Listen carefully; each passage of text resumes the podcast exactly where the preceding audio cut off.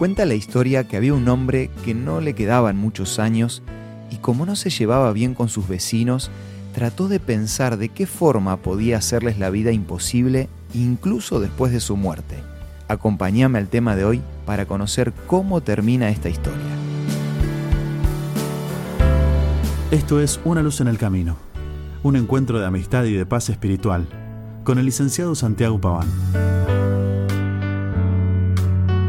Justo antes de morir, el hombre preparó su testamento y decidió que la mejor forma para hacerle la vida imposible a sus vecinos era dejar su propiedad abandonada, sin ningún dueño, para que todos tiren la basura y el pasto crezca sin que nadie lo controle. De esta manera su casa se iba a transformar en el basurero del barrio. Si bien esta es una historia real y es increíble que existan personas con esta manera de pensar, en nuestra vida puede pasarnos lo mismo.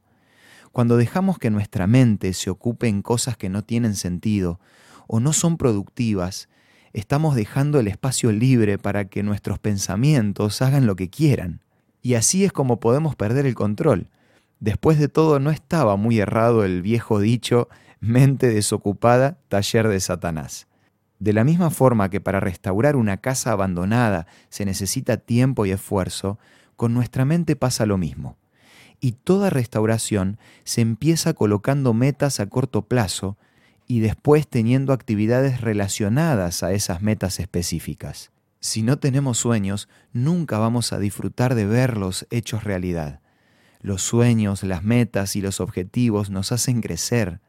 Alguien una vez dijo, deme un nombre común que tenga una meta y le devolveré un nombre que hace historia. Deme un hombre que no tiene metas y le devolveré un hombre común. En su tiempo el apóstol Pablo ya hablaba de gente que se pasaba la vida golpeando el aire, y Santiago se refirió a los que son como las nubes, que el viento los lleva en cualquier dirección porque no saben hacia dónde van.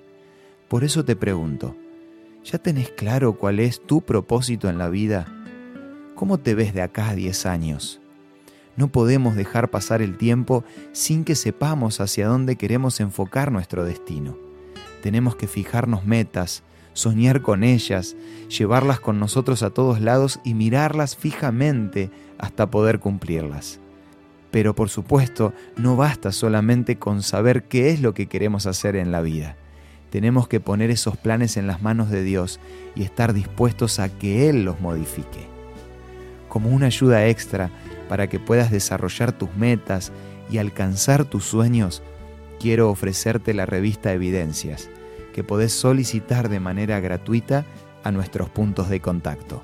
Envíanos un WhatsApp al 1162 26 1229 o búscanos en Facebook como Una Luz en el Camino. La revista Evidencias te va a ayudar a formar objetivos claros para crecer un día a la vez.